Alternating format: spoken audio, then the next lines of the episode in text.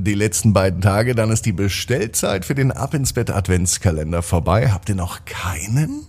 Was? Na, dann sichert ihr euch ihn jetzt auf abinsbett.net. Ab ins Bett, ab ins Bett, ab ins Bett, ab ins Bett. Der Kinderpodcast. Hier ist euer Lieblingspodcast. Hier ist Ab ins Bett die 1167. Gute Nacht Geschichte für Sonntagabend. Bevor die kommt, wisst ihr, was da kommt?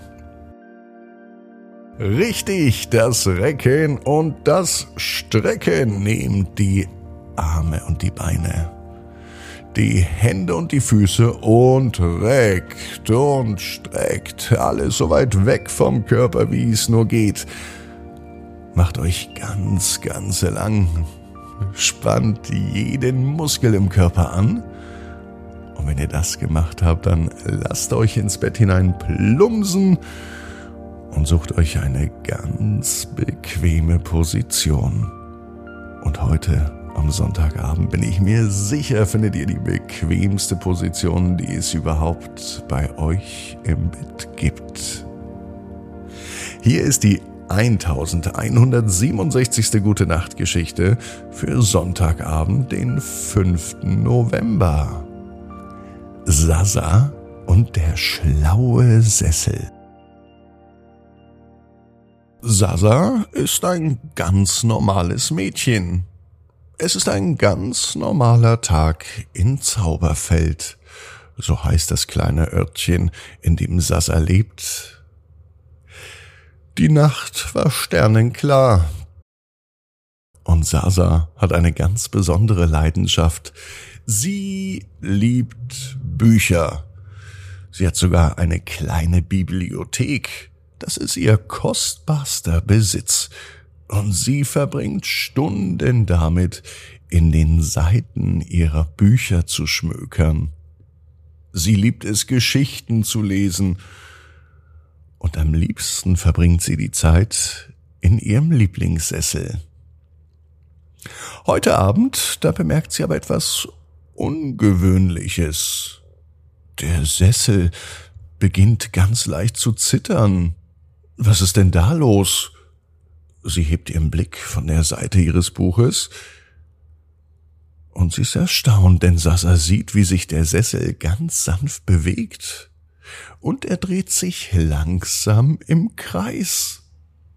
Was ist denn jetzt los? flüstert sie vorsichtig. Der Sessel hört auf zu zittern und sich zu bewegen, als sie aufsteht und scheint sie anzublicken, als würde er eine stille Antwort geben. Sasa kommt noch mal einen Schritt näher und sie spricht leise. Kann es sein, dass du ein verzauberter Sessel bist? Der Sessel scheint zu nicken. Naja, zumindest sieht es fast so aus. Ganz vorsichtig setzt sich Sasa wieder in ihren Sessel. Sie spürt, wie es um sie herum ganz warm wird. Es fühlt sich an, als könne der Sessel ihre Gedanken lesen und sich an ihre Träume erinnern. Was willst du mir denn zeigen, mein lieber Sessel? fragt Sasa und schließt die Augen. Nun neigt der Sessel seine Lehne, als würde er Sasa in eine andere Welt führen. Sasa findet sich in einer wunderschönen magischen Welt wieder, voll von lebendigen Büchern und Geschichten. Sie sieht sich um und sie erkennt die Geschichten und auch die Charaktere wieder aus all ihren Lieblingsbüchern.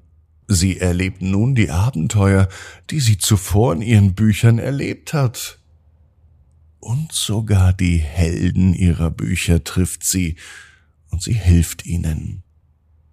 Die ganze Nacht durch erlebt Sasa erstaunliche Abenteuer.